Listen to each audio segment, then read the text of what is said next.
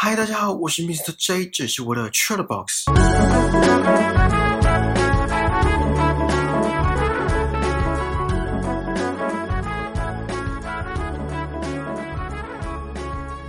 不知道大家有没有帮助别人的经验？哎，这是废话。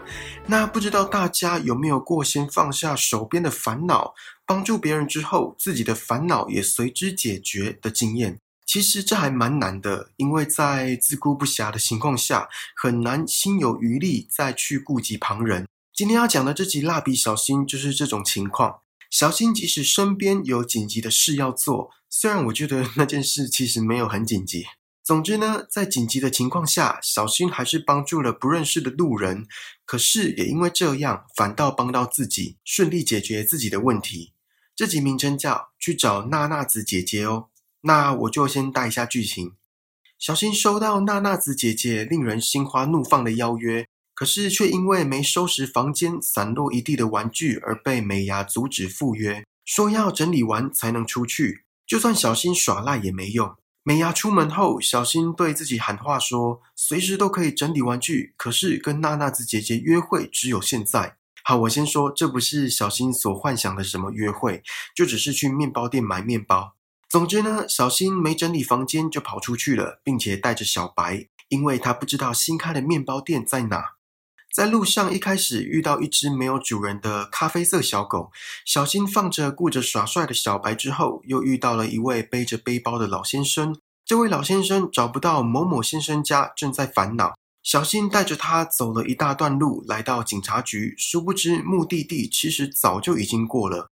在警察局又遇到了一个红头发的小女孩，在找遗失的小狗，而寻找的正好是小新一开始遇到的那只咖啡色小狗。为了答谢小新，小女孩带他到他们家开的面包店，而这间面包店正是跟娜娜子约好的那间面包店。可惜小新没遇到娜娜子，因为这时娜娜子正前往小新家要做客。小新立马冲回家，在最后娜娜子踏进家门的那一刻，整理好房间，就这样累趴在地上睡着了。可是还是做着美梦。好，剧情差不多是这样。所以你们有经历过这种情况吗？小新在路上帮助两位陌生人，也因为这样顺利找到跟娜娜子姐姐约好的那间面包店，达到了自己的目的。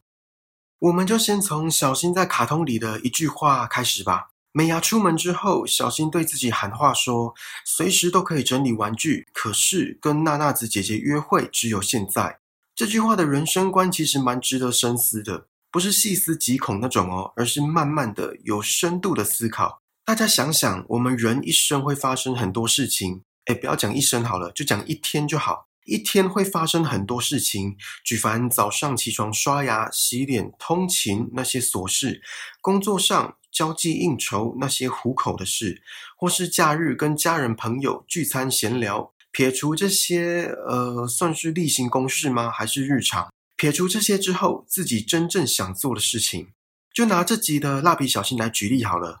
小新的梦中情人娜娜子姐姐突如其来的邀约，让小新心花怒放，开着赛车不知道要冲去哪，却被整理房间这四个字无情的戳破粉红泡泡。即便如此，小新还是毅然决然的冒着会被美伢毒打一顿的风险，冲出家门准备赴约。或许他知道这世上没有什么后悔药，也或许他知道追求幸福远比整理房间来的重要许多。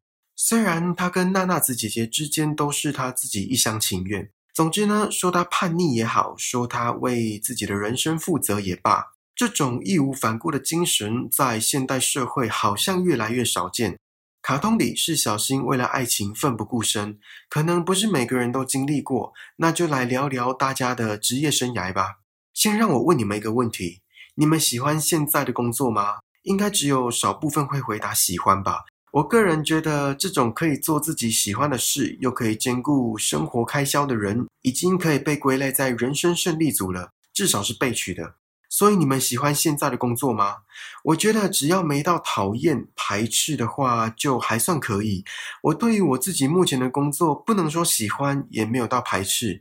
负能量是一定有，哪个工作没有负能量，是吧？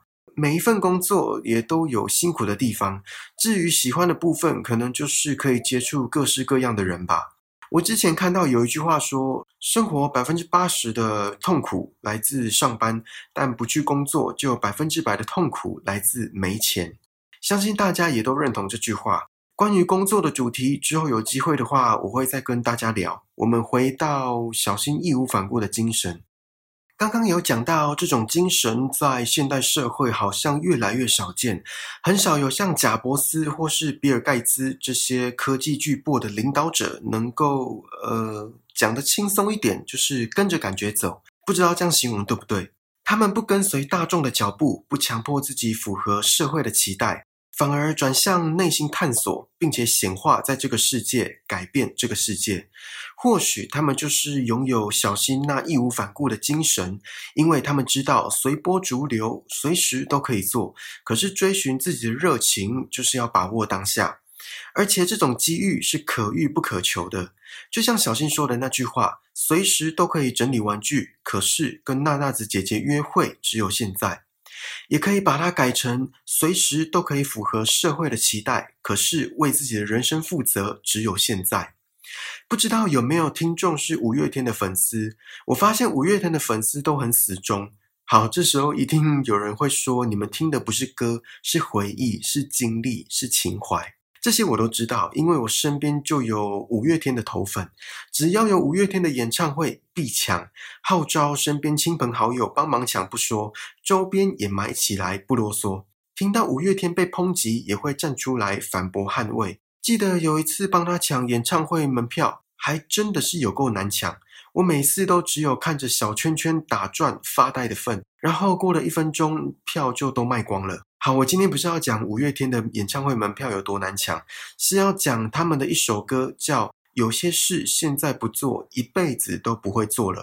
其中有几句歌词我很喜欢，像是以你为名的小说会是枯燥或是隽永，这应该是在说，如果你的人生写成小说，那会是一本乏人问津的作品，还是一本世代流传的旷世巨作？还有像是。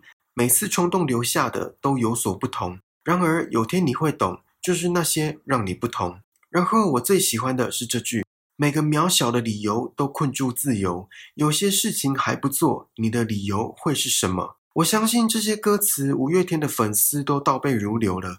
哎，我不是叫大家马上辞职，然后放纵自己的任性哦。除非你已经有雄厚的财力，或是家里有好几块地之类的，这另当别论，任性有理。可是如果不是的话，还是稍微考量一下现实因素。毕竟人还是要温饱，我们还是要让我们这团会呼吸的肉继续呼吸下去。还记得节目一开始问大家的问题吗？大家有没有过先放下手边的烦恼，帮助别人之后，自己的烦恼也随之解决的经验？有一句话说：“善有善报，恶有恶报。”这句话大家应该都讲烂也听烂了吧？主要是在告诫人不要作恶，要多行善，因为一切的后果终将回归到自己身上。这种因果报应的观念实在很难去证明，只能说信者恒信，不信者恒不信。不管到底有没有这回事，小新在卡通中就应验了这个概念。他在路上先丢下小白照顾那只咖啡色小狗，然后又帮助一位老先生带他到警察局，又在警察局遇到咖啡色小狗的主人，又刚好小狗主人的家里就是开小新正想办法前往的面包店。然后我们再换个角度想。如果没有这一连串的事发经过，比如说小新跟小白对于走失的咖啡色小狗置之不理，跟寻求协助的老先生擦肩而过，就算小新自己走到警察局，想要问新开的面包店在哪，可能刚好遇到小女孩，可是也因为不知道咖啡色小狗的行踪，帮不上忙，就因为没有帮上忙，便无从得知原来小女孩家开的面包店就是小新要找的那间面包店。所以，如果小新自私一点，只顾着眼前想要解决的事情，那可能到头来在外面晃到天黑也找不到那间面包店。回到家，娜娜子姐姐也已经离开了，甚至还看到散落一地的玩具跟没整理的房间，小新的形象就此崩坏。所以在这一集当中，善有善报，恶有恶报，是确有其事。至于在现实生活中呢？嗯，还是那句老话，信者恒信，不信者恒不信。我个人是前者啦，毕竟有另外一句话是这么说的：宁可信其有，不可信其无。你们觉得呢？好啦，这次的 c h a t Box 就到这里喽，希望你们还喜欢今天的内容。请记得帮我订阅这个节目，然后打星、评分、留言，并且分享给身边可能对蜡笔小新，还有今天讲的主题义无反顾的精神，以及善有善报、恶有恶报感兴趣的朋友。更重要的是，此时此刻在听 Podcast 的你，在听我说话的你，让我们一起把人生过得更精彩吧！我们下次见，拜拜。